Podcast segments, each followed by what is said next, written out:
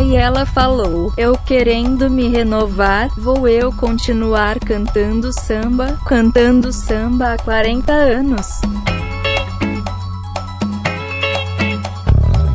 Bom momento, querido ouvinte. Eu sou Guilherme Andrade. Aqui é a Angélica Uegima com a vida que tem sido água, fazendo caminhos esguios se abrindo em veios e vales na pele, leito de rio. Olá, pessoas. Eu vim do planeta Fome. Aqui quem fala é Bruno DS. Aqui é Roger. Frase, uma pergunta e uma resposta. De que planeta você veio? Elza Soares responde: Vim do mesmo planeta que o Senhor. E posso saber de que planeta eu sou? Do planeta Fome. E está começando o Papo de Calçada.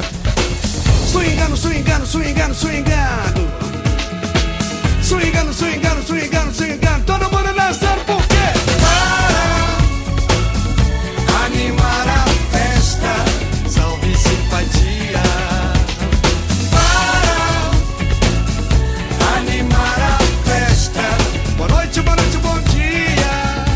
Então, pessoal, pelo que vocês já viram aí na entrada, o assunto hoje é especial. Vamos falar aí de uma grande artista, né? Não vou colocar nem como cantora, mas uma grande artista da nossa arte popular brasileira, é Elza Soares. Mas antes de começar, como já é tradição aqui, quando nós temos novos participantes, pessoas convidadas aqui, ilustres convidados, gostaria de pedir ao Roger, que veio lá do LimboCast, para se apresentar, para falar um pouquinho aí do projeto dele, e aí a gente já começa a falar de Elza Soares. Opa aí, pessoal, e aí? Eu tento fazer podcast, na verdade, né? Se chama Limbo Podcast. Podcast que sai toda terça-feira. Tento também que seja terça-feira. E lá eu tento espremer a minha mente e tentar me entender e entender o mundo. Então, praticamente é uma tentativa de me descobrir e descobrir a verdade que está dentro de mim. E é sempre uma terça-feira frustrante, porque eu tento me entender, tento entender tudo na minha volta e eu sempre bato na parede. Então, se você quiser me acompanhar, lima o podcast toda terça aí. E, gente, é a pergunta que a gente sempre começa, né? Nos episódios musicais: quem é Elza Soares para vocês? Sucintamente, por favor. Eu só vou começar, é, tomar a liberdade de começar, porque a lembrança, assim, a lembrança que eu tenho de tomar conhecimento de Elza Soares pela primeira vez, infelizmente, foi no, no caso da, do falecimento do Garrincha. Assim, eu tinha 12 anos, né? Na verdade, 11 para 12, quando o Garrincha morreu. E aí, então, assim, eu não lembro de ter nenhuma referência de Elza Soares antes disso. Engraçado, né? Então, foi a primeira vez que eu ouvi falar da Elza Soares, e a partir daí, acho que mais relacionada à minha própria idade mesmo, é que eu comecei a ouvir uma coisa aqui, outra ali, perdida de Elza Soares. Eu acredito que o meu contato tardio, que eu considero bem tardio, devido à obra, especialmente de vida dessa mulher, eu acredito que seja pela própria história dela. Porque as coisas que eu vinha ouvir na ocasião da morte do Garrincha não foram nada favoráveis para ela.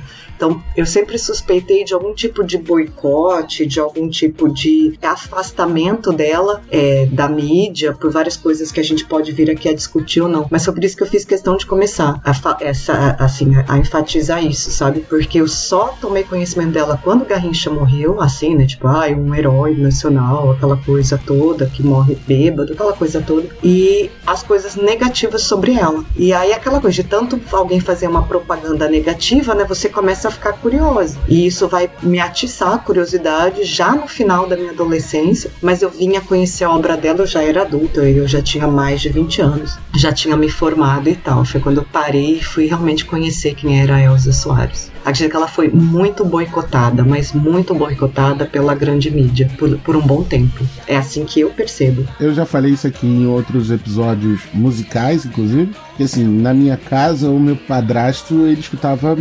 MPB basicamente. Não escutava músicas não faladas em português. E lá em casa tinha um, um disco da Elza Soares, um disco de 61, que é O Samba é Elza Soares. Eu escutei, não, não escutei muito, mas tinha uma música nesse disco que pra mim era, era, era muito le legal, né? Dizer assim. É, mas era uma música que eu prestava atenção, que é uma música chamada Cantiga do Morro, que fala muito disso da, da questão da, da favela, né, do habitante do morro e é, a clássica é, Lata d'água na cabeça, né, a interpretação da, da Elza, da Elza Soares, lata d'água na cabeça, porque ela, né, tendo mãe lavadeira, carregava morro acima, lata d'água para mãe lavar roupa. Então, assim, lembro muito disso. Depois, com o tempo, mais à frente, já independente, com a internet 2.0, é que você vai resgatar algumas coisas. Mas o que eu lembro é isso: tinha esse disco lá na minha casa, o samba é Elza Soares. Eu tinha uma tia que ela ela gostava muito de samba. Então, sempre nos domingos, sempre quando ela tava em casa, ela colocava aquele som alto de samba para tocar e ela gostava muito de jazz. Então, me lembro que que eu sempre, ela sempre escutava muito Elza Soares. E hoje em dia, o, eu, o meu sentimento por essa cantora, quando eu escuto a música dela, eu sempre me lembro da minha tia, porque ela acabou falecendo e eu lembro que eu, sempre quando eu estava na casa dela, sempre tinha música e sempre tinha Elza Soares.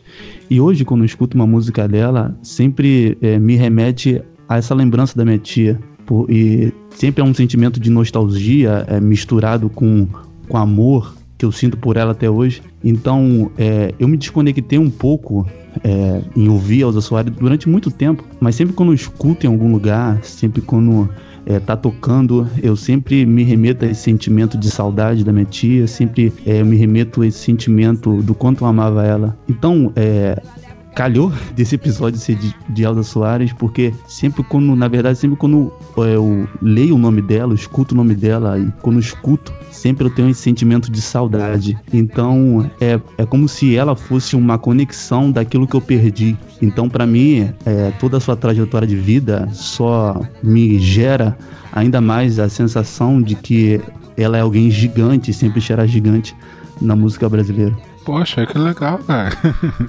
Aí eu lembro que no ano que ela faleceu, era no final do ano, todo mundo chorando, todo mundo, sabe, triste, todo mundo em planto. E eu me lembro que por muito tempo eu ficava me perguntando por que que aquilo aconteceu e por que que antigamente eu, eu era da igreja, acreditava em Deus, e eu me perguntava o porquê que Deus havia permitido isso acontecer. Porém, sempre quando eu escutava é, uma música das Soares, aquilo me, me causava uma espécie de conforto uma espécie de alento e paz. Então, a minha relação basicamente é essa. Então, provavelmente é a, a minha conexão mais forte que eu tenho com a música é com os Soares com relação à minha tia que eu perdi. Não foi combinado, né? Eu não sabia. Quando eu te convidei, não, não sabia dessa história. Que legal, cara. É o cosmos se mexendo, né? E fazendo as coisas. Acho que as peças se encaixando e tal. Pô. Quando tu me falou do tema, eu meio que eu fiquei, caramba, é isso mesmo? Ah, que maneiro, maneiro. É difícil você passar por, pela música brasileira sem ter ouvido Elza Soares.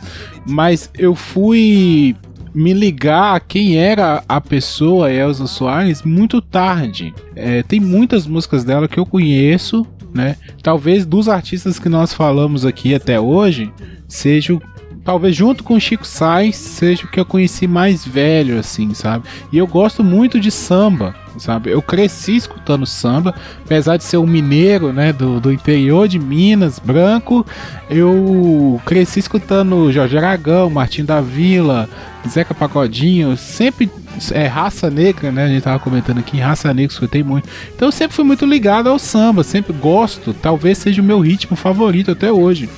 Mas Elza Soares eu não, não ligava o nome à pessoa, as músicas à pessoa. E por mais curioso que seja, a primeira vez que eu, eu fui pesquisar assim, quem que tá cantando essa música, que me chamou muita atenção, foi na trilha de Lisbelo e o Prisioneiro, que Elza Soares canta Espumas ao Vento. E é uma interpretação maravilhosa, sabe? Porque Espumas ao Vento é uma é música do lindo. Fagner né? O Fagner tem aquele jeito brega de cantar, que é maravilhoso, né? Eu adoro o Fagner também.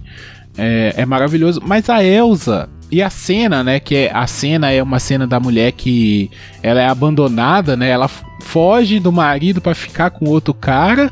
E aí quando ela chega lá, ela é abandonada pelo cara, né? Tipo assim, o cara, não, por que, que você tá aqui? Eu não pedi você pra vir, eu, tô, eu gosto de outra pessoa e babá, babá. E aí ela se revolta, né? E toca espumas ao vento com a interpretação de Elza Soares. E aquela. E a Elza ela tem uma voz é, assim que, que raspa a garganta, né? Aquela voz assim impressionante, assim, bem quando você tá com. É meio que um ódio, né? Na voz, assim. E ela cantando espumas ao vento, cara. Eu falei, caramba, cara, que, que loucura. Quem que tá cantando isso, né? E aí eu fui pesquisar e falei, ah, é Elza Soares. E a partir daí eu fui, né? Fui descobrindo, fui ouvindo algumas coisas. Até nesse ano agora ela lança um disco novo, né? Que eu cheguei até a, a indicar aqui no, no, momento cultural do Papo de Calçada.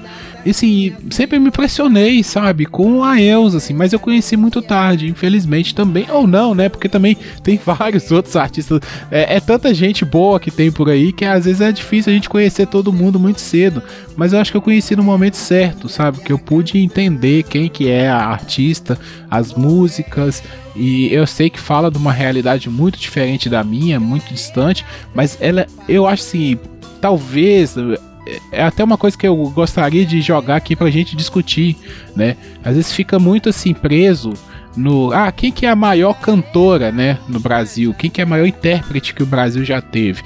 E aí muito se vai lá na Elis Regina, ah, Elis Regina, Elis Regina. Mas cara, eu acho que Elsa Soares é uma peça tão tão única, sabe? Assim, são são são estrelas, vamos dizer assim, né, que não, não tem iguais, sabe?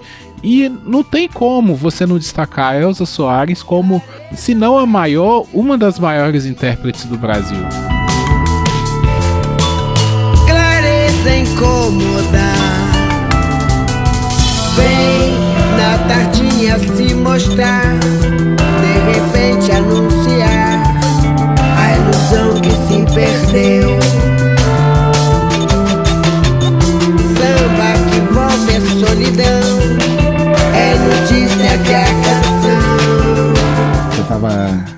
Fazendo comida e tava escutando a, a playlist que eu fiz, né? E aí, quando tocou a carne, que do disco do Coxel Pescoço, que foi o que renovou a carreira da, da Elza Soares, é um disco de 2002, do Coxel Pescoço, ela gravou uma música que é do Marcelo Yuca e do Seu Jorge, onde ela fala, né, que a, a carne mais. A música diz, né, a carne mais barata do mercado é a carne negra.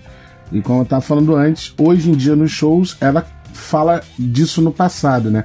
A carne mais barata do mercado foi a carne negra. E aí eu uma vez passando um trabalho para uma turma, eh, eu realmente não vou me lembrar, não sei se a gente estava falando de escravidão, de abolição, etc. Eu passei essa música, né? Então era uma escola com bom, com bom recursos físicos, né? Então dava para você exibir é, clipe, tinha caixa de som legal, dava para você montar uma aula bem bonita. Então eu passei o clipe da música e tal e distribuí as, a, a letra da música né, em folhas de papel para a rapaziada acompanhar enquanto estava ouvindo a música e vendo o clipe. E aí no final da música, um aluno, ele falou bem baixinho, professor, pode botar de novo a música? Aí eu falei, por quê? Ele falou, deixa eu escutar de novo. Eu falei, porra, beleza, né? Vamos lá. Botei de novo. E aí, cara, no final da música, eu, tranquilo? Aí ele olhou para mim assim e falou assim: Caraca, professor, eu nunca tinha escutado nada tão triste. É, é, Era um cara negro, né? E ele, eu falei, e ele falou isso com a voz embargada, os olhos todos úmidos, né? Eu falei assim: nunca tinha escutado algo tão triste, eu nunca tinha pensado desta forma. Então, né, a gente em off falando dessas questões de racismo, né, do racismo estrutural que a gente tem no mundo, pense no, no peso né, de, de uma composição como essa, que é forte, que é dançante ao mesmo tempo, é uma música bem dançante, mas no impacto que isso pode trazer, né? É, é aquele bom e velho papo que a gente sempre fala aqui da, da representatividade. O que uma mulher negra pode trazer ao mundo. Em 2002, a Elsa já tinha 70 anos, praticamente, né? Porque ela tem duas datas, né? Uma data diz 32, outra data diz 37. Então, ela já era uma mulher né, de 60 e poucos anos, de, de 60 e poucos anos, dependendo da data, e estava cantando isso, então conquistando né, um novo público, novos jovens, e hoje ela está nativa, né, conquistando mesmo, arrebatando novos, novos ouvidos. Sempre quando, quando eu escuto, é igual é, foi falado já, que ela tem uma voz rasgada, eu sempre me interesso é, como que é, a construção do artista é feita. E, e, quando eu vejo, quando eu vejo ela, eu, quando ela quando ela tá cantando, tu vê porque não, não basta você ter apenas sentimento na voz. Eu acho que com a Elza Soares, quando você escuta uma música dela, você não apenas é, sente é, aquela sensação que ela tá colocando o sentimento dela na música, mas você vê que na voz dela é carregada uma história. Você consegue ver nas entrelinhas que não é só hum. notas, não é só música, é sentimento, é história. É, então parece que ela, quando ela solta a voz dela, parece que ela tá soltando tudo aquilo que ela passou de sofrimento, de perdas, de, é, sabe, depressão, de sentimento de abandono. Então, é, é, eu me interesso, quando vejo um artista, eu me interesso é, não só pela arte em si, mas como que esse artista ele foi construído ao longo da sua história. E quando tu vê a história da Elsa, você vê que ela não chegou onde chegou é à toa. Você vê que é uma construção, sabe, de anos de história, de indas e vindas, que faz com que tudo que está em torno dela só enriquece a artista que ela é e a pessoa que ela é, o que ela representa. Eu acho que é para a maioria das pessoas que são negras, pessoas que sofrem preconceito e pessoas que se identificam com a história dela. Eu acabei de, de, enviar aqui no nosso grupo do WhatsApp uma foto que eu tenho, quer dizer, uma foto, né, do encarte do que eu fui ao lançamento desse, desse disco do Cox ao Pescoço no show dela em Curitiba. É, bom, né, ela fez o show, né, ela tinha torcido o pé, ela tinha machucado alguma coisa, ela não estava podendo fazer o show em pé. Ela fez boa parte do show sentada. E foi assim, né, o, o lugar que foi esse show era uma casa de show bem conhecida em Curitiba pelos problemas de acústica. Então, várias vezes, assim, ela ficou muito puta e ela falava mesmo, né? Falou mesmo e não sei o que, xingou, reclamou. E aí, é, eu tinha já. É, é um hábito que eu desenvolvi há muito tempo, não sei nem quando começou, acho que começou com o Gessé, se bobear, ver como eu sou velha. De quando eu tenho chance, eu vejo que tem acesso, eu vou lá. Na época do GC não, mas passei a, se eu pudesse adquirir, eu adquiria o CD que estava sendo lançado. Faço isso até hoje, na verdade, sempre que eu estou falando no passado. Compro o CD e vou pro artista para ele assinar. Aí eu fiz isso com a Elza Soares e eu tinha adquirido um hábito graças ao Guilherme de Brito, que foi parceiro do Nelson Cavaquinho, porque quando eu fiz isso com ele um pouco antes desse show da Elsa, ele pegou a, a, a, minha mão e beijou. E ele me deu uma ideia, né? Então, assim, eu passei, a Elsa Soares foi a primeira, que então, ao entrar, eu agradeço sempre o show, né? Agradeço o show, agradeço a obra. Não fico conversando, não. Agradeço o show, agradeço a obra, dou um beijo nas mãos e peço para assinar. Rapaz, na hora que eu beijei a mão dessa mulher, o puxão que ela me deu para poder beijar as minhas, com aquele olhar assim, sabe? Assim, aquele olhar assim, te devoro, sabe? É um olhar intenso, é um olhar forte, é um olhar com um bruta de um sorrisão, assim. Acho que foi, na verdade, foi a única vez que eu estive num show da Elza Soares. E eu simplesmente saí de lá assim, é, completamente perdida, sabe? Quando você sai, você não sabe se vai pela direita, pela esquerda, se você sobe, se você desce. E eu lembro que meu irmão estava comigo e eu tive que ficar empurrando ele, porque ele ficou paralisado também. Então foi justamente no lançamento desse CD, desse trabalho do Cox até ao pescoço, e essa e, e ela autografou o encarte justamente na letra da música Carne. Então a, a música Carne, eu acho que é uma música emblemática uma, uma das músicas mais emblemáticas da carreira é, é, recente da Elza Soares, até pelo momento do lançamento, é, o momento dela, inclusive. e tantas coisas que vêm acontecer depois em relação a isso. Né? E eu sempre senti muito, gente. Vocês estão falando e eu, eu vejo que a minha teoria, a minha ideia, parece que faz sentido. Eu acredito que muita gente vai ter contato tardio com Elsa Soares, é, alguém assim, né, na faixa de 30 anos, sei lá, talvez não a moçada hoje, não sei, pelo boicote. Eu acredito que ela sofreu muito boicote, porque quando eu fui conhecer a obra dela, eu descobri que eu já conhecia várias músicas com a interpretação dela mesmo, mas que não não tinha sido muito pra, sabe, assim, não tinha sido enfatizado, não tinha sido. E a mesma coisa vai acontecer com outras pérolas negras, assim, sabe? Jovelina, Pérola Negra, de Dona Ivone Lara. Para mim também foram pessoas que eu conheci, cantores negros, que eu vou conhecer com mais de 20 anos de idade. É, então, para mim é muito marcante. Eu mandei a foto aí para vocês no grupo. É muito marcante é, a carreira da Elza Soares desse trabalho para cá, né? Que foi a partir desse momento que eu olhei no olho dela, né?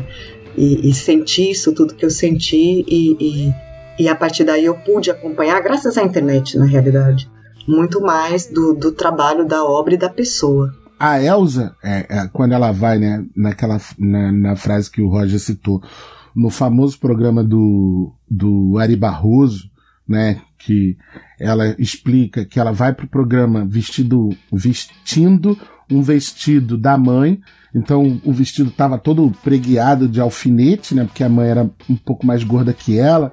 Ela diz que ela tem 30 e poucos anos, 30 e poucos quilos. Então que o, o, o, o, vestido tá todo preso por trás, né? Pra não ficar igual um saco de batata. Ali ela tinha 23 anos. E ali ela estava na tentativa de conseguir o prêmio, né? Porque você tinha que conseguir nota 5 no programa do Ari Barroso, é, senão você era gongado. É, e o, quem, quem tocava, uma curiosidade, quem tocava o gongo no programa do Ari Barroso era o Tião Macalé. É, e aí ela foi ali porque há muito tempo ninguém ganhava nota 5 no programa do Ari Barroso e ela precisava é, ganhar esse dinheiro algo em torno de cinco cruzeiros, né? É, cinco cruzeiros de 1900 e bolinha, né? É, para comprar remédio, né? E comida para dentro de casa. Então você pega uma mulher preta, moradora de, de, de, de favela, né? De cortiço, é, indo a um programa de, de, de, de rádio na época para tentar ganhar dinheiro, para poder botar comida e remédio para um marido que ela não queria, né? Porque o pai a obrigou a casar com um cara que ela não queria casar, né? Porque ela teve o primeiro filho dela aos 12 anos de idade, teve que comprar é, é, é, remédio com esse. Ela conseguiu o prêmio, né? E comprou a, o, o remédio. Mas daí você para para pensar que aí é uma frase dela, né?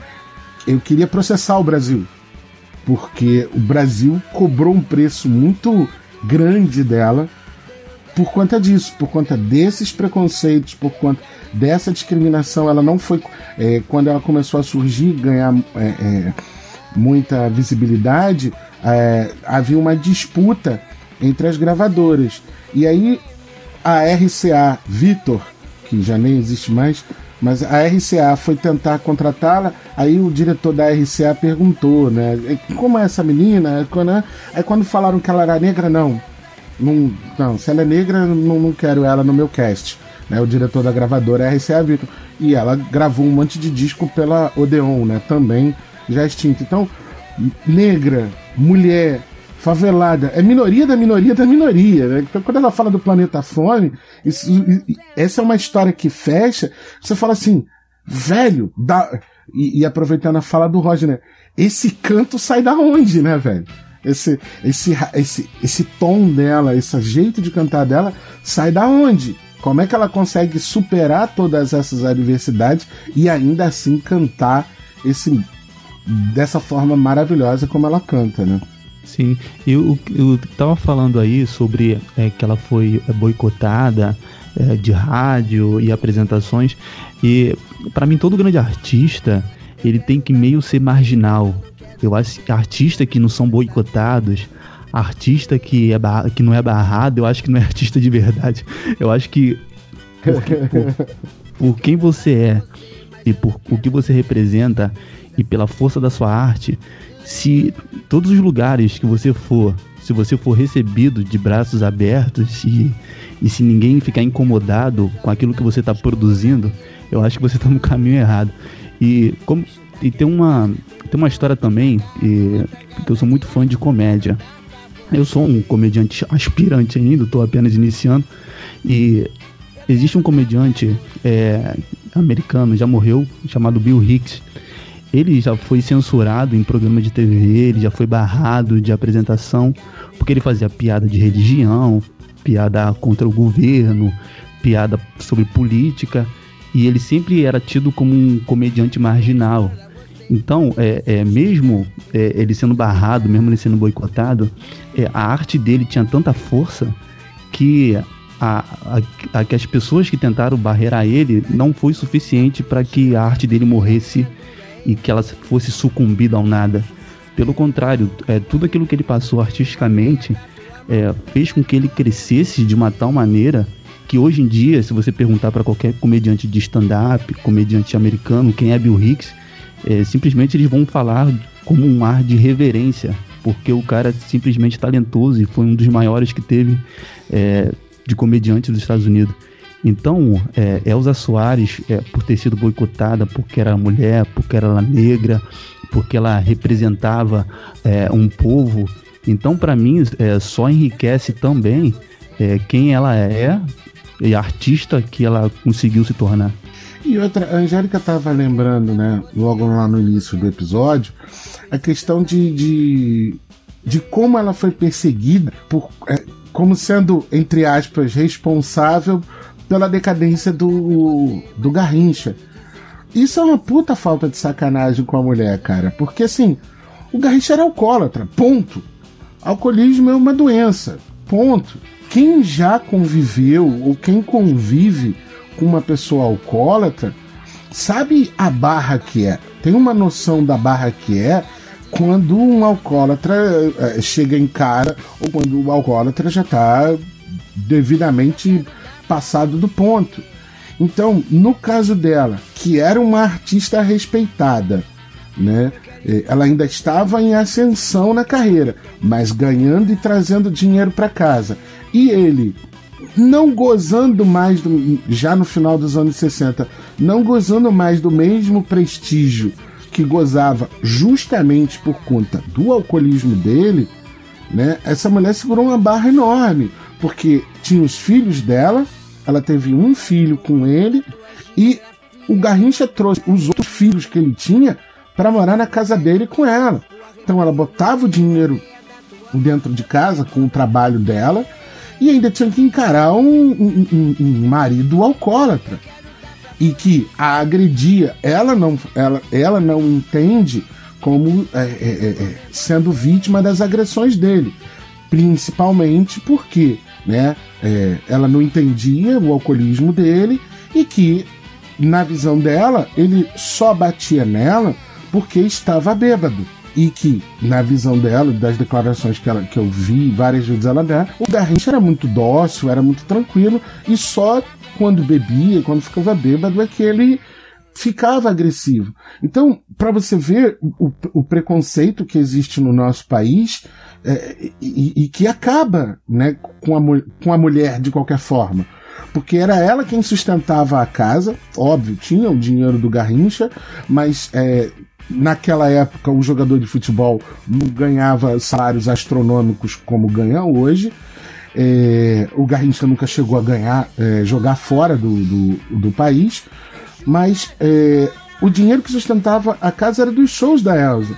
E a Elsa corria esse país todo, fora do país todo. Ela substituiu ela Fitzgerald no, no, no, nos States. Então, assim, não era pouca coisa o que ela fazia. E condená-la durante muito tempo por ela ter acabado com a, com a carreira do Garrincha é sacanagem.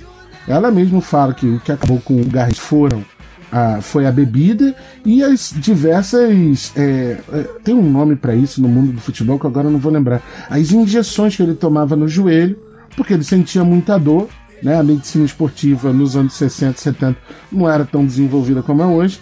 Então eles aplicavam várias coisas ali, inclusive uma, uma so infiltração, isso aí. É, uma solução salina ali para acabar com as dores que o Garrincha tinha no joelho por ter as pernas tortas. A gente, quando pega esse espectro todo da vida né, da mulher, né, a vida pessoal dela, em comparação com o que ela fez profissionalmente como artista, cara, não, não, não dá pra, não dá pra culpá-la disso aí, entendeu? De ser responsável pelo fim da carreira do Garrincha. Não, aí a gente vê é, o quanto é institucionalizada a questão do machismo e racismo pra gente, entendeu? Aqui, porque essa foi a história que eu ouvi. Gente, eu não sei, Garrincha morreu em 83. Eu fui começar a, a perceber que a Elza Soares não era isso, não era a, a megera que acabou com a vida do Garrincha, eu acho, gente, eu não tenho certeza, mas eu acho que quando eu ouvi ela interpretar Meu Guri, do Chico Buarque, é que foi depois do falecimento do filho dela com Garrincha, né? Que ele teve uma morte trágica. Na minha cabeça tinha sido afogamento, vê, mas foi acidente de carro, né? Afogamento, acho que é o filho da Vanderleia. Então, depois que o Garrinchinha faleceu, ela chegou a gravar em algum momento, depois ela vai dar uma sumida, né, por causa da depressão. É a música Meu Guri. E ela chora, ela chora na interpretação. E eu falei, gente, não, não tem alguma, sabe, assim, alguma coisa de errado não tá certo?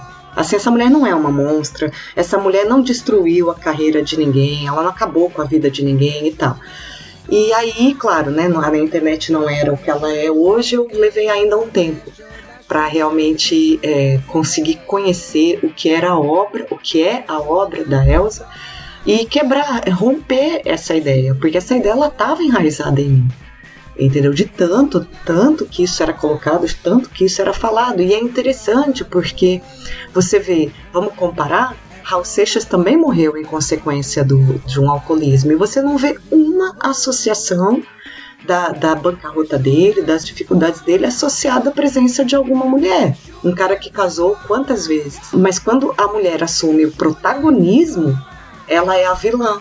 Entendeu? Foi ela que não soube cuidar, foi ela que abusou, porque dizer assim que ela abusou da fama e do dinheiro do Garrincha é a piada pronta, né? Piada pronta. Porque é isso que o Bruno falou, eles não, não, eles não tinham o privilégio financeiro que eles têm hoje, não era, não era desse jeito. E aí, quando eu comecei a ver que várias coisas podiam ser muito diferentes daquela história que eu, que eu havia ouvido. E eu não vou esquecer que foi na interpretação da música Meu Guri. Antigamente, eu acho que quando você escolhi, quando alguém escolhia você para ser vilão de algo, para você sair desse aspecto, as pessoas terem uma visão diferente de você, antigamente era muito mais difícil, porque não tinha rede social, não tinha internet, não tinha. Então, se a mídia, se os grandes jornais te escolhesse para você ser o vilão e para você sair desse estigma, dessa imagem que criaram de você, era muito mais difícil. Então, eu imagino o que ela deve ter passado, as, as acusações e as insinuações, para tirarem essa imagem que carimbaram nela. Eu acho que é extremamente difícil. Hoje não, hoje você grava um vídeo no Instagram contando tudo, tá tudo resolvido. O caso é o seguinte: a, a, a Elsa, ela foi pro Chile, né, pra Copa do Chile em 62, porque ela era a madrinha da seleção brasileira. Ela diz até hoje que ela não sabe o que, que ela foi fazer lá, mas colocaram ela como madrinha, ela foi. E aí ela fez alguns, é, é, alguns shows, né, por ali, por perto. É, acho que foi o Festival de Vinha Del Mar, que é, acontece mais ou menos na mesma época que, que a Copa do Mundo. E aí, um dia ela foi fazer uma visita na concentração da seleção brasileira e o Garrincha, quando bateu o olho nela, pá! Né? Apaixonou. Beleza. Só que o que acontece? O Garrincha já tinha uma mulher e também já tinha uma amante. Né? Bol boleiros, boleiros. E é, ela ficou com o Garrincha logo após a Copa do Mundo e ela achou que isso seria curto, né? E, e não foi, porque ela acabou se apaixonando pelo Garrincha e tal, mas o Garrincha tinha todas essas questões, com mulher, com amante e tal, e aí ela pulou fora. Em 63, né? Em 63 ela grava um sucessão que é Eu Sou a Outra, que é um tipo, né? É, falando mais ou menos disso, né? Mandando uma indireta para quem, pra quem a, a questionava.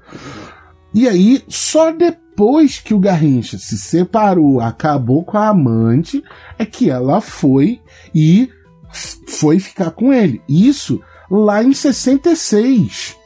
Lá em 66. Então, quer dizer, muita coisa, muita água passou debaixo da ponte. E quando você para pra pensar, né, que é, havia, né, o Garrincha foi o cara que, né, que protagonizou a Copa né, no lugar do Pelé em 62, então toda a vida do Garrincha ficava é, é, sob os holofotes da época. E a Elsa, ainda por cima, ainda assim foi perseguida, mesmo depois de oficializar a união com ele, morar junto, moravam aqui na Urca, no Rio de Janeiro, tinha uma casona e tal, e em plena ditadura mi militar, também foi perseguida. A ditadura militar mandou tiro para casa deles, né? Por conta de censura. Então, como tinha essa a moral e os bons costumes, né? A Elsa era muito mal vista. A ditadura militar foi atrás dela também. Então, aí foi mudar para para Itália. Quando você bota tudo isso num jogo, aquilo que eu tava brincando antes do, da gente começar a gravar, essa mulher sofreu mais que sovaco de aleijado, sabe? Foi um, é um troço bem dark mesmo. Uma história bem triste.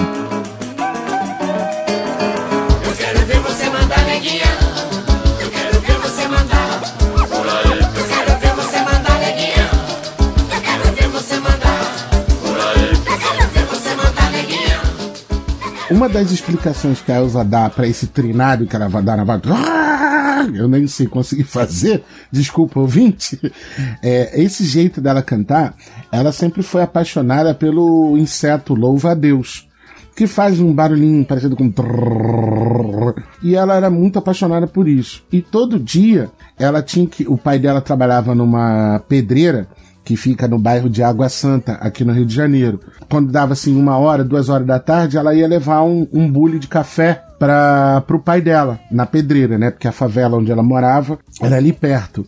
Aí então, um, um- dia ela foi, tava indo levar o café pro pai e se embrenhou no meio do mato. E no meio do mato, ela viu é, um louva-a-Deus e se agachou para pegar o louva-a-Deus. Ali de cócoras e tal, abraçar. Um cara, esse amigo do pai dela, viu a menina entrando ali e quis saber o que, que aconteceu.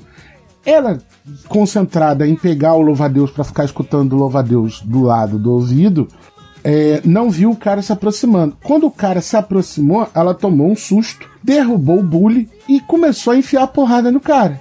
Batendo o cara, porque ela achou que o cara estava querendo agredir ela.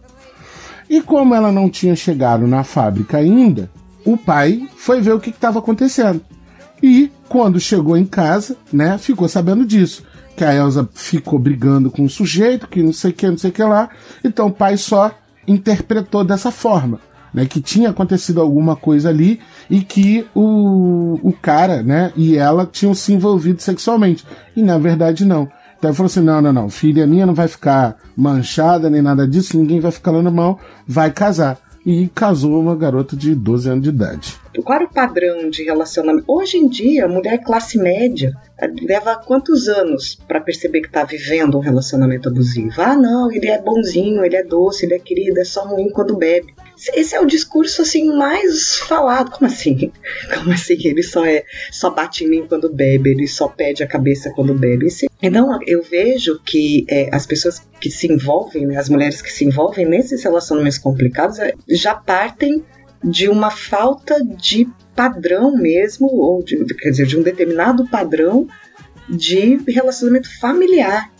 E quando a gente olha essa história da Elza Soares, ela assusta, ela arrepia, porque parece história de ficção, não parece que isso foi verdade.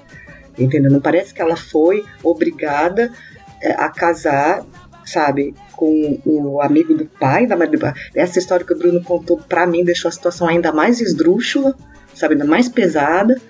Não parece verdade isso, não parece verdade que, que ela passou tudo que passou nessa união. Entendeu? Com ele. Dois filhos morreram de fome, gente. Dois filhos. Peraí, calma. Isso porque então ela era casada com um homem mais velho? Isso não. não, não... Tudo na, na, vida da mesma pessoa. A gente tá falando tudo na vida de uma única pessoa. Eu vejo que essas tragédias de relacionamento, elas são muito relacionadas a, a, ao primeiro padrão mesmo que a pessoa tem como relacionamento. Na cabeça dessas mulheres, dessas pessoas, aquilo não era abuso. Aquilo era só quando bebia, só quando estava nervoso, só quando ela fazia alguma coisa errado, só quando ela, sabe? É, é, e foi isso que foi arrastado durante quantos anos na vida da Elza Soares essa culpa da vida do Garrincha ter dado errado. Garrincha, gente, um santo, né? Um santo, o cara era um santo. É bailarino das pernas.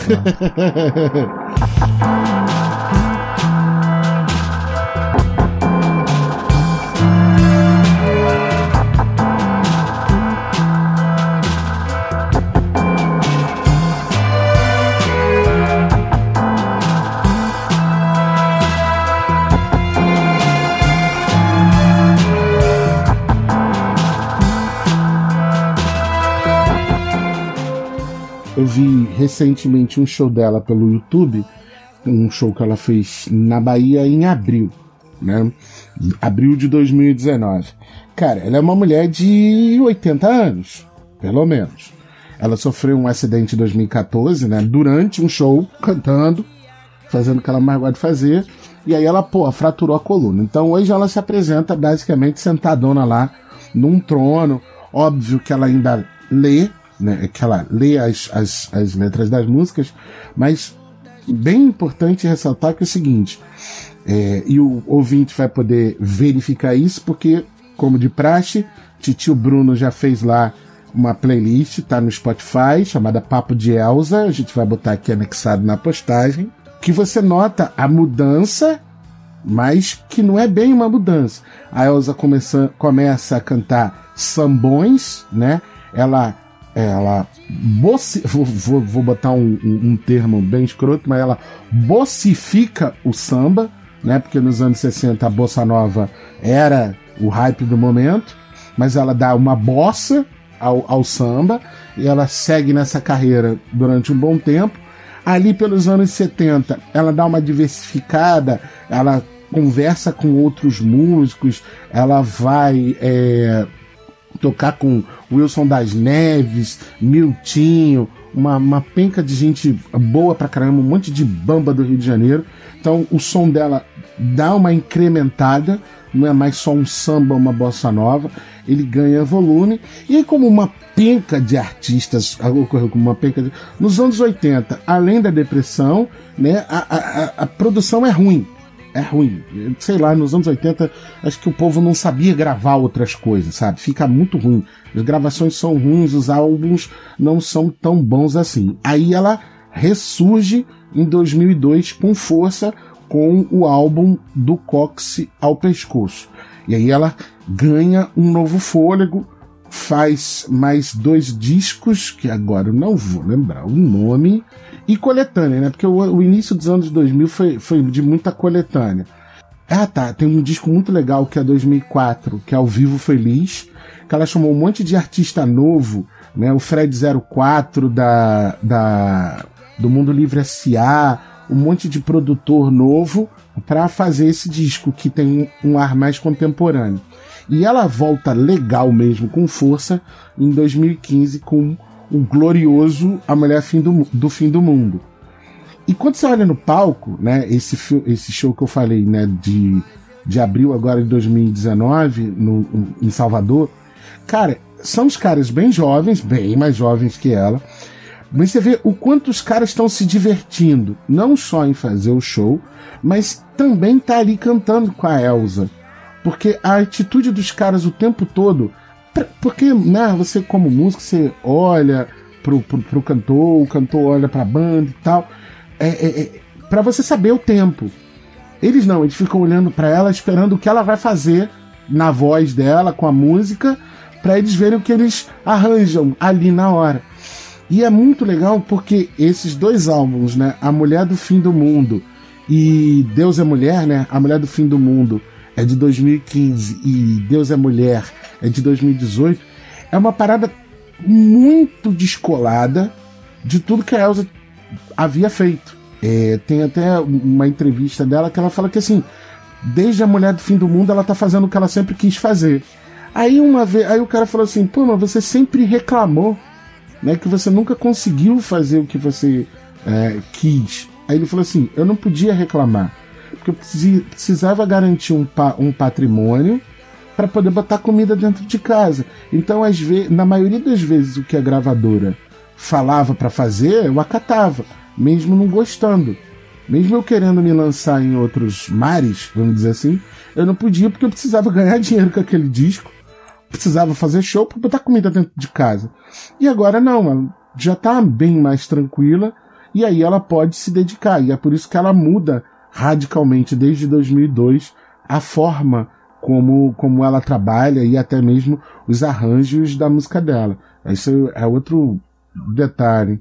Ela recebe um prêmio em 99 ou 2000, eu não lembro exatamente o ano, como uma das melhores canta ca- cantoras do milênio. 99. Ela é cantora brasileira do milênio. Sei que naquele ano, depois daquela premiação, ela vai fazer uma sequência de show muito vanguardista, total vanguarda, dirigido por ninguém mais, ninguém medo- menos do que Zé Miguel Wisnik. Para quem não tá muito ligado, Zé Miguel Wisnik é um erudito, ele é um maestro, é professor na, na, na área de letras, na área de comunicação, de letras, eu acredito. É, é, da USP, então ele é um professor universitário, erudito, ele tem umas obras musicais. Eu acho, para mim, assim, ele é um, um, um grande ícone, assim, uma grande figura. E ele dirigiu o show dela, é, uma, uma série de shows de vanguarda. Ela vai ter participação em alguns trabalhos do Wisnik e o nome do Wisnik aparece no do cóccix ao pescoço. Ela, ela entra, ela abraça, ela entra com os dois pés e toda a sua majestade na, num trabalho de vanguarda, ou seja, na realidade, eu acredito que, assim, reforçando o que você está dizendo, a partir dos anos 2000, mais ou menos, que talvez do cóccix ao pescoço seja o primeiro produto dessa experimentação dela, ela mostra o quão vanguardista ela é. Que a vida dela é uma vanguarda, que o trabalho dela é uma vanguarda. Ela não, não era. Eu não quero, sem desprezar, tá, gente? Mas eu não quero parecer que eu estou reduzindo o trabalho do samba, não é isso não. É, mas ela não tinha necessariamente que seguir o estereótipo da mulher negra e o samba. né? Ela pode dar várias coisas além disso. né? Então estavam trabalhando muito uma imagem reduzida. E eu entendo na minha leitura, né, mas eu tive o clique durante é, você, o que você estava dizendo, que muito provavelmente esse contato com a vanguarda paulistana, que é o trabalho do Wisnik, tenha despertado a fera da, da Elza Soares, vindo uns dois anos depois do Cox até o pescoço, e toda essa trajetória que você belamente narrou. Na Mulher do Fim do Mundo tem muita coisa do Wisnik também, muita obra dele. E nesse meio tempo, é, ela faz algumas participações em trabalho dele.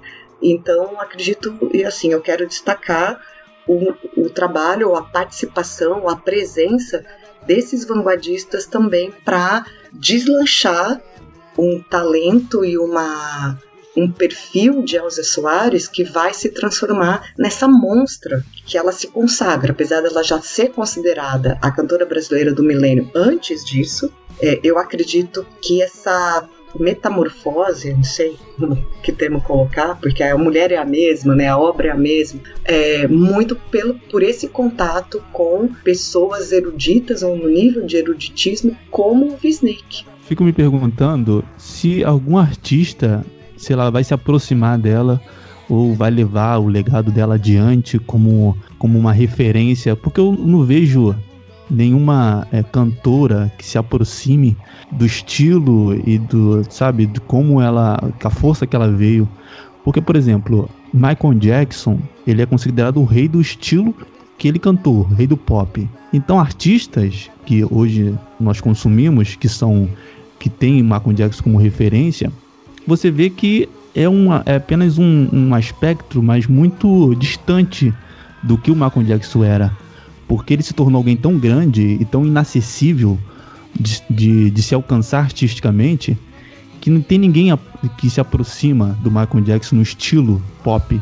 A minha pergunta é: será que alguém está próximo dela no estilo? Ou alguém, ou alguém tem alguém aí, artista, mulher, que tem é, essa possibilidade de chegar perto de onde ela chegou ou não? Nós só vamos ter uma Elza Soares e ninguém vai conseguir chegar perto do que ela, de quem ela é, de quem ela foi. Eu acho muito difícil. Tem artistas que eles são únicos. Não tem como chegar, sabe? Não vai existir outra Elza Soares. Mas eu acho que ela é uma referência forte, muito, muito forte, que inspira outros artistas. Eu sempre comento aqui no, no nosso podcast, eu gosto muito de ouvir rap sabe? Rap nacional mesmo. E eu vejo nas mulheres que fazem rap hoje em dia muito dessa força da Elsa. O pessoal até comentou também desses novos trabalhos que ela vem se renovando, né? Que ela vem conseguindo fazer é, nesses últimos anos, o que que ela queria mesmo fazer. E é um, ela tem uma raiz rap na música dela. Eu não consigo classificar como rap, mas tem uma uma coisa de rap. Essa, essa música urbana, sabe? Essa música que ela pega influências de vários lugares. Esse último disco dela, Deus é Mulher, é, é, é muito. É, é, muita coisa de muitos lugares diferentes que, que o rap consegue fazer isso. E eu vejo que, que tem algumas mulheres né, que é uma, uma luta bem grande também dentro do rap, as mulheres MCs conseguirem o seu espaço, ainda é uma música muito masculina, é, tem algumas artistas, a, a própria Negra Lee, né, tá, tá vindo aí de volta, tá voltando, eu vejo no trabalho dela muito forte, você consegue ver algumas influências, é, a, tem uma menina que era da DV Tribo, a Clara Lima, muito boa. Tem a Drica Barbosa. São, são assim, elas conseguem usar esses elementos que você fala assim, poxa, tem um pouquinho da Elza Soares aí. É, são referências, mas eu não consigo ver ninguém que quando você olha para o artista e você tem como é enxergar que, bom, esse artista vai ser eterno ou ele tem potencial de alcançar algo muito grande. Porque como se você, se você olhar a história da, da Elsa, você vai ver que lá atrás, mesmo ela sofrendo boicote, sofrendo preconceito, as pessoas enxergavam nela alguém muito poderosa artisticamente. Tanto que é, em 71, que ela recebe, acho que é o prêmio de, de embaixatriz do samba, então tu vê que lá atrás, mesmo ela sendo tão nova, já enxergavam nela essa força artística que futuramente ela vai ser algo muito grande, alguém muito grande. E quando eu vejo os artistas brasileiros de samba, de rap, eu não consigo enxergar essa, esse potencial para ser desenvolvido para achar alguém que tem essa representatividade que ela tem hoje em dia uma entrevista que eu vi dela, ela fala muito disso. É uma entrevista no Roda Viva, em 2002, se eu não me engano. É, foi porque era do lançamento do disco. Não tem mais gente cantando samba. Aí ela falou: eu querendo me renovar, vou eu continuar cantando samba? Cantando samba há 40 anos? Então, tem muito disso. É, os, os artistas que surgem o Guilherme citou, né, vários, eles, eles buscam essa referência. Os novos, eles precisam renovar, né, eles precisam fazer o diferente. Eu fico muito na bronca né, minha opinião musical. Quando eu vejo uma garotada que é até mais nova que eu, tenho 41 anos, uma garotada mais nova que eu, os caras hoje montam uma banda, baixo, bateria, guitarra, um sujeito cantando, e eles ficam cantando música, fazem um som parecido com o da Jovem Guarda, né, que se fazia nos anos 60, ou então que eles procuram fazer um, um, um, um, um, não é nem um samba, mas repetir, por exemplo, o que o Caetano, o Chico Buarque, o Gilberto Gil já fizeram eu não consigo entender gente nova que procura emular coisa velha. Eu não consigo desvincular a obra de um artista da sua própria trajetória de vida. Entendeu? Fica muito difícil é, é, em se tratando, por exemplo, de Elza Soares, que tem uma, uma trajetória de vida ímpar, né? E assim, permeada de tanta tragédia, tanto sofrimento, isso vai influenciar a construção da sua obra. Do mesmo modo, vamos pegar é, uma obra de uma outra cantora, uh, talvez Elis, né?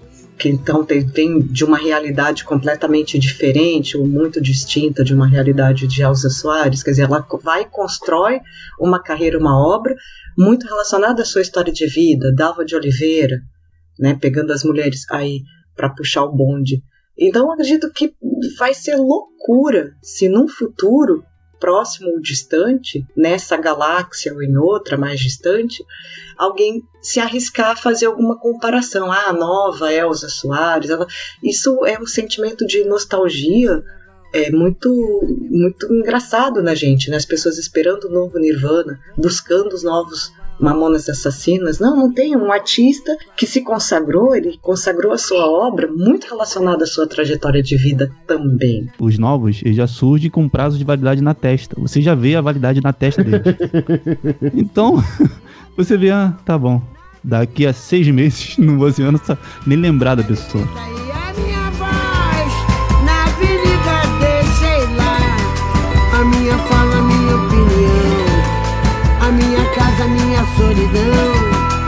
Joguei do alto do terceiro andar. Quebrei a cara e me livrei do resto dessa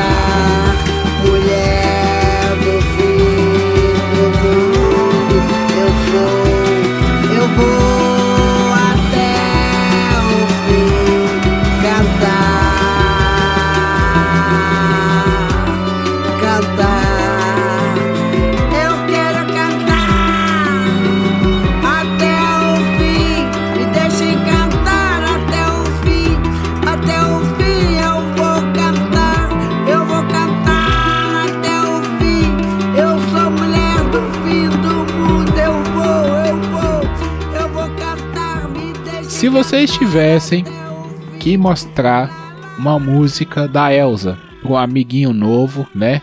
Por exemplo, pro Guilherme Billy lá do Billy Cast, né? Um garotinho jovem mancebo que não conhece nada da vida ainda. É, talvez não conheça Elsa Soares. E se você tivesse que mostrar, olha, ouve essa música aqui. Essa aqui é Elsa Soares.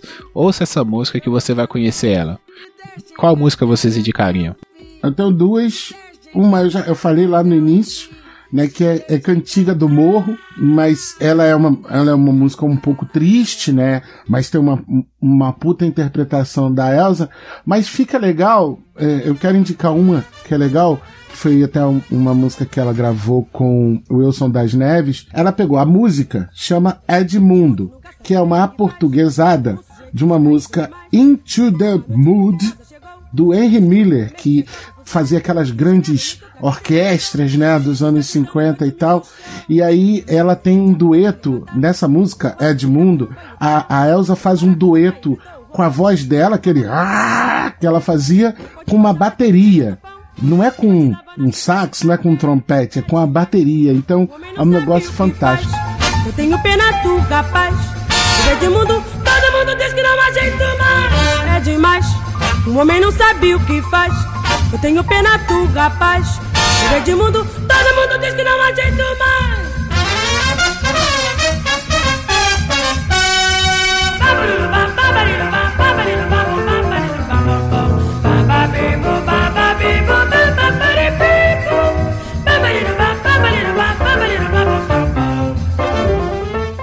Espumas ao Vento. Eu acho que é uma música muito boa, uma letra muito interessante. Então, quem aí quiser ouvir, tem uma pegada mais atual para os ouvintes novos aí, que são- acho que a maioria que escuta podcast são jovens, de pessoa aí que tá antenada em tudo. Então, Espumas ao Vento é a minha indicação. Um pedaço de mim. Um grande amor não se acaba. Feito espumas ao vento. Não é coisa de momento, raiva passageira. Mania que e passa, feito brincadeira. O amor deixa marcas que não dá pra pagar. Sei que errei, estou aqui pra te pedir perdão. Cabeça doida, coração na mão. Desejo pegando fogo. sem saber direito aonde ir e o que fazer. Eu não encontro uma palavra para te dizer. Mas se eu fosse você, eu voltava pra mim de novo. Eu comecei é, citando, né, quando na, na chamada aí, na apresentação, o trecho de uma música que ela gravou com a Pitty, né, que é Na Pele. E que pra mim ela é emblemática também, porque Pitty também é alguém que tá aí, né, mais recente na luta, na lida e também fazendo as suas colocações e suas, sua história. Olhe bem pra minha cara. Você vê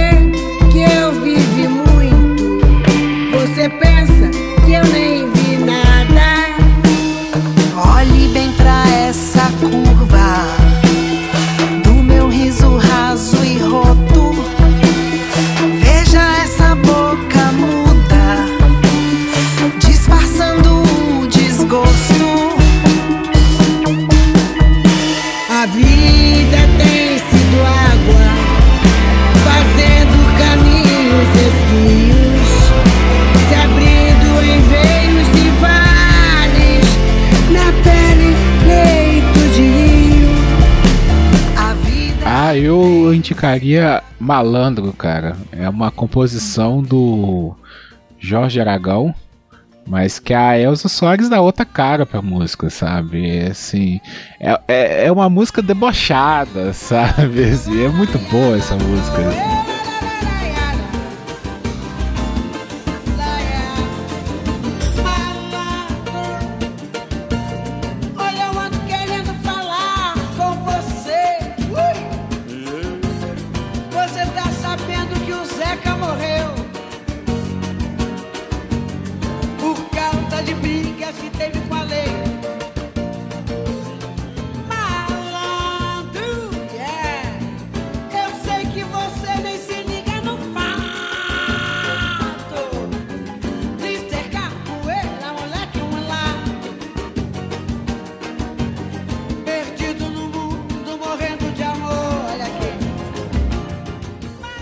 Se a gente fosse colocar uma música definitiva da, da Elza, a gente conseguiria? Hum, hum. Ah, velho, você citou uma que é que eu acho que é muito a cara dela. É que assim, o, o, o primeiro grande sucesso dela, né, foi Se Acaso Você Chegasse. Mas é aquilo, é a música velha, 1960, n- n- ainda não é um, vamos dizer assim, um carro-chefe.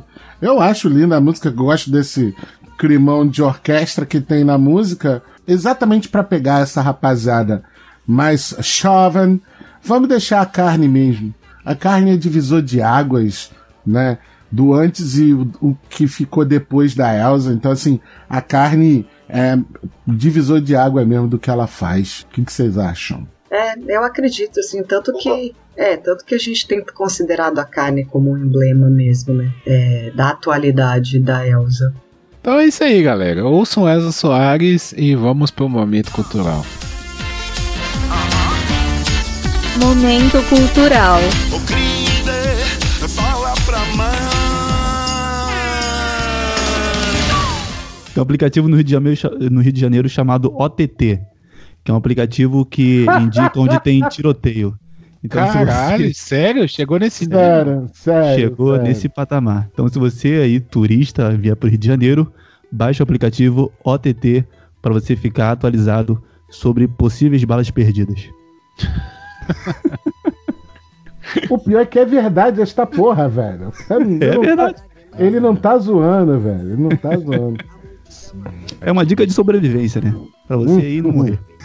Credo, a gente ri, a gente tá rindo por, por ser difícil de acreditar. Bom, é, eu tava pensando aqui na minha indicação é, cultural dessa semana e, e me ocorreu a excêntrica família de Antônia, que é um filme de 1995 dos Países Baixos lá, mas pra mim é Holanda. Pra mim é porque a direção é holandesa, a produtora é holandesa, algo assim.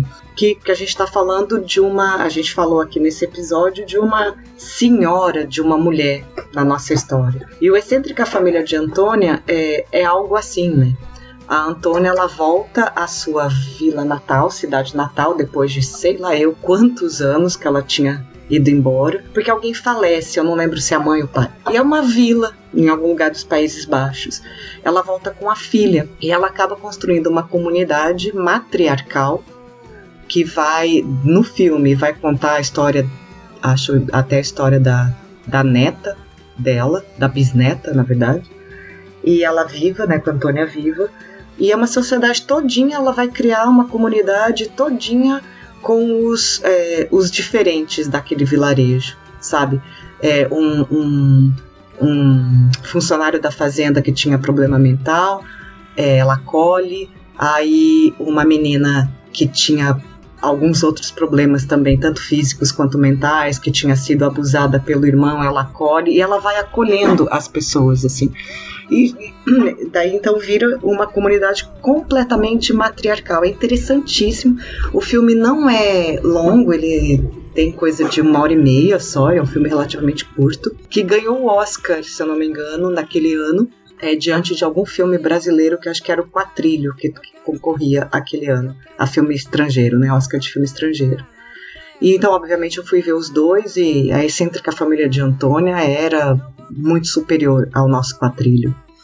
Então, eu indico, porque estamos falando de mulher, estamos falando de é, força feminina, num contexto muito diferente. A gente está falando do interior de um país como a Holanda, que não tem os problemas sociais que nós temos, mas que planta aquela sementinha dessa, é, dessa força feminina mesmo no comando. Eu vou aqui citar uma, uma série, porque eu mais ou menos sei qual vai ser a indicação do Guilherme, então eu não, não vou dar, não vou queimar a indicação do amiguinho. Então eu vou citar uma outra, porque a gente estava tendo um papo sobre isso dia desse. Vou citar uma série que está na Amazon Prime, que é uma série bem louquinha. O nome da série é Jean-Claude Van Johnson. É uma série. O, o, o Jean-Claude Van Damme, quando entrou no, no século XXI, ele começou a rir de si mesmo, né? Porque aquele cinema de, de luta, de explosão do, do, dos karatecas, ele caiu em decadência no século XXI, então o Van Damme resolveu rir de si mesmo. Ele já tinha feito um outro filme belga chamado JCVD, que é ele, né, Van Damme, com pouco dinheiro, vai precisar transferir um dinheiro é, é, num banco e ele, e ele é sequestrado. E aí ali ele tem uma brincadeirinha. Ele já tinha feito isso acho que em 2007, 2008. E agora ele fez uma série que tá na Amazon Prime, cujo o plot é que o, é o seguinte: o Jean-Claude Van Damme que nós conhecemos é um personagem. Ele não existe.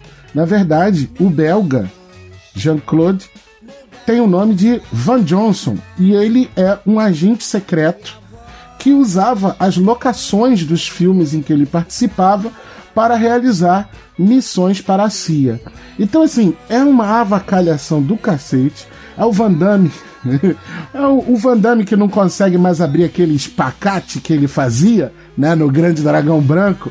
Aí ele, ah, ele trava e os caras enfiam a porrada nele porque ele não consegue mais bater do mesmo jeito. Então, assim, a série engraçadíssima, né? E, e na verdade ele tá fazendo de tudo para reconquistar uma mulher que trabalhava com ele. Então, assim, a série que é nonsense. Não vá esperando grandes lições, aprender nada, não. É só para você se divertir. Van Johnson no Amazon Prime é legal. O Roger vai ficar no, no aplicativo mesmo?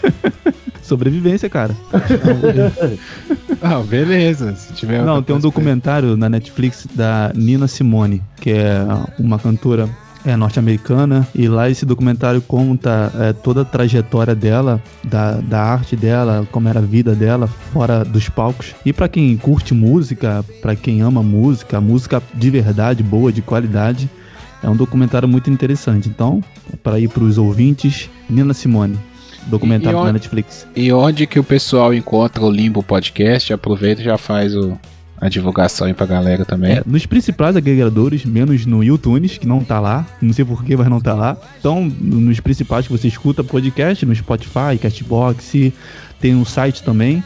Mas é, o que eu, impressionante que eu tendo, tô tendo mais acesso é no YouTube. Não sei porquê, mas o pessoal tá assistindo muito pelo YouTube.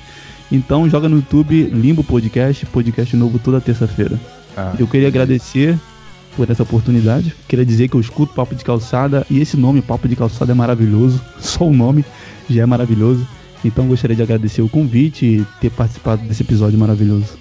Que isso. A, a honra é nossa de te receber aqui. E as portas estão abertas, cara. Sempre que quiser aparecer aí. Já falei com todo mundo que aparece aqui, eu falo isso. Já conhece o caminho de casa. E tiver um tema aí que fala assim, pô, vocês vão falar disso aí? Se for falar, me chama.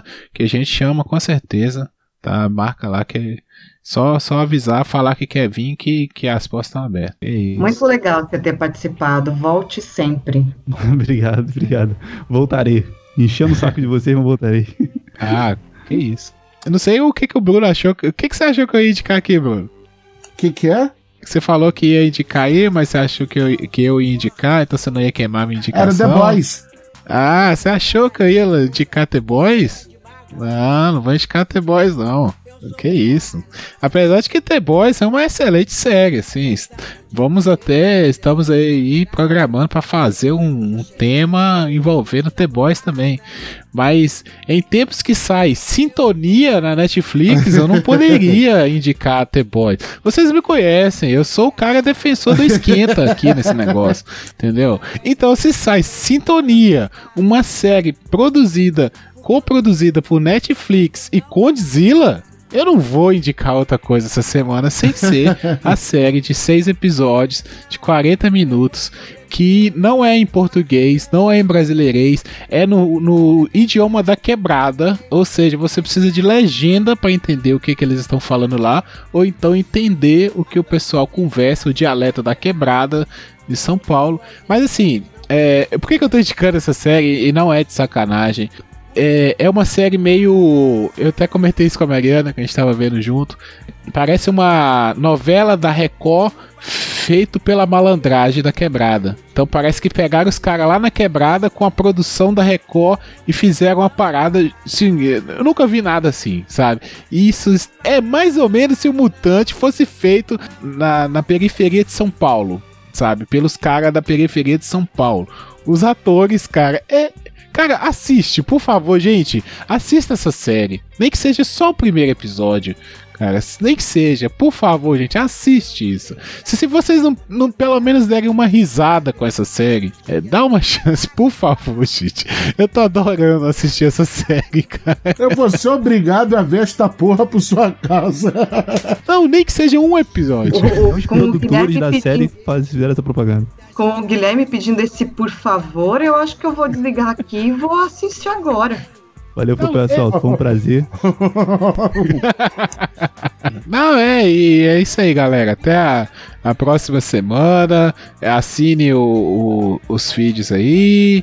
É, curta o Papo de Calçada no arroba Papo Calçada no Twitter, é, Instagram e no Facebook. É, temos um canal também no YouTube lá que ainda está crescendo. Então, se você ouve a gente aqui, quer dar uma moral, vai lá no YouTube e segue o nosso canal lá, assina o nosso canal. Nós temos um grupo no Telegram, tá? Um grupo para ouvintes. É, então, quiser trocar uma ideia com a gente, quiser su- sugerir pauta, é, vai lá, troca uma ideia com a gente, tá? Muitos dos contatos que nós estamos fazendo, que o pessoal tá vindo convidado aqui, a gente faz o contato lá no grupo também, né? Do, pessoal dos podcasts que estão lá e a gente sempre está convidando a vir. O acesso fica muito mais fácil para a gente trocar essa ideia aí. Pautas são sugeridas lá. Então, e um abraço também muito especial a todo mundo que tá lá no grupo, que tá sempre dando feedback, que tá sempre comentando com a gente. Valeu aí, galera. O nosso blog é papo de calçada podcast.blogspot.com e semana que vem estamos de novo aí com mais podcast para vocês. Até a próxima, valeu. Valeu! Valeu. Tá ligado que não é fácil, né, mano? É, mano. Se liga aí. A carne mais barata no mercado